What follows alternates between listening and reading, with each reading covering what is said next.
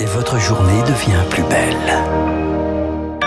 Merci d'écouter Radio Classique. Il est 9h et voici le journal incontournable d'Augustin Lefebvre. L'accélération de la construction de réacteurs nucléaires sur la table du Conseil des ministres. Aujourd'hui, le projet de loi euh, sera examiné au début de l'année prochaine. Il vise notamment à simplifier les procédures administratives alors que le gouvernement affiche sa volonté de mettre fin rapidement aux énergies fossiles.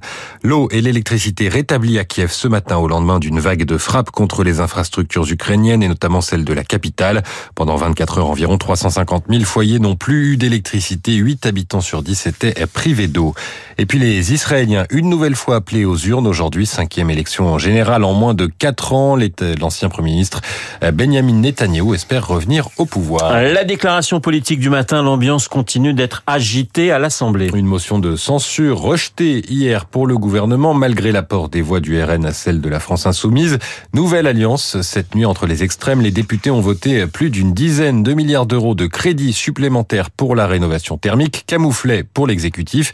Inacceptable donc pour le ministre délégué au transport Clément Beaune. Il était interrogé par France 2. L'argent n'est pas magique. C'était le Halloween des finances publiques. Vous avez en trois heures 12 milliards d'euros qui ont été votés, même 15 milliards d'euros à la fin de la nuit qui ont été votés par ensemble la NUPES et le Rassemblement national. Quand je dis cynisme et irresponsabilité, cynisme parce qu'ils ont voté ensemble alors que tout est censé les opposer, et irresponsabilité parce que quand on ajoute 15 milliards d'euros, c'est pas négligeable.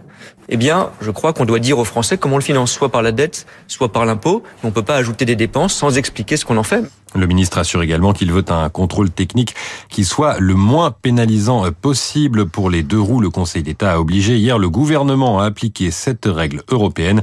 Les modalités doivent être décidées dans les prochaines semaines. Augustin, votre choix culturel ce matin, eh bien, un spectacle de danse pas comme les autres au Palais de Chaillot à Paris. Oui, un spectacle qui s'appelle We Should Have Never Walked on the Moon. Nous n'aurions dû jamais marcher sur la Lune. Citation de Gene Kelly, le danseur réclamait de la poésie et de l'élégance plutôt qu'un gros pied botté sur notre satellite. Alors peut-être aurait-il fallu danser sur la Lune. En tout cas, cela a inspiré le collectif La Horde et les danseurs du Palais de Marseille qui nous proposent un florilège de leur travail. Marine Brutti, cofondatrice de La Horde. D'habitude, nos œuvres existent les unes indépendamment des autres et donc euh, on peut être amené à voir nos films dans un festival, on peut être amené à voir nos œuvres dans un espace d'art contemporain.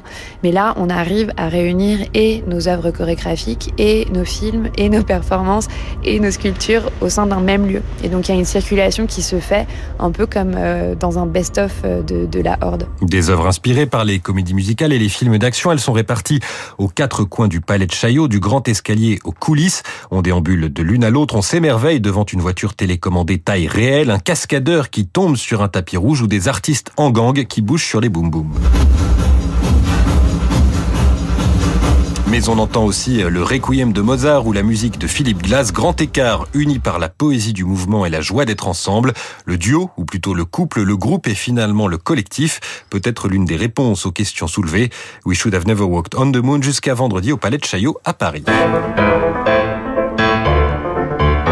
Et on termine avec euh, la bourse de Paris. Avant cela, je voulais euh, petite, faire une petite correction. C'est évidemment demain le Conseil des ministres et la présentation euh, du projet de loi sur le nucléaire. Petite confusion dans le calendrier. De ma part, je vous présente mes excuses. On Allez, excuses accordées, il n'y a pas de problème. Voilà, Marjorie Ancelot d'investir le journal des finances à la bourse pour faire le point ce matin.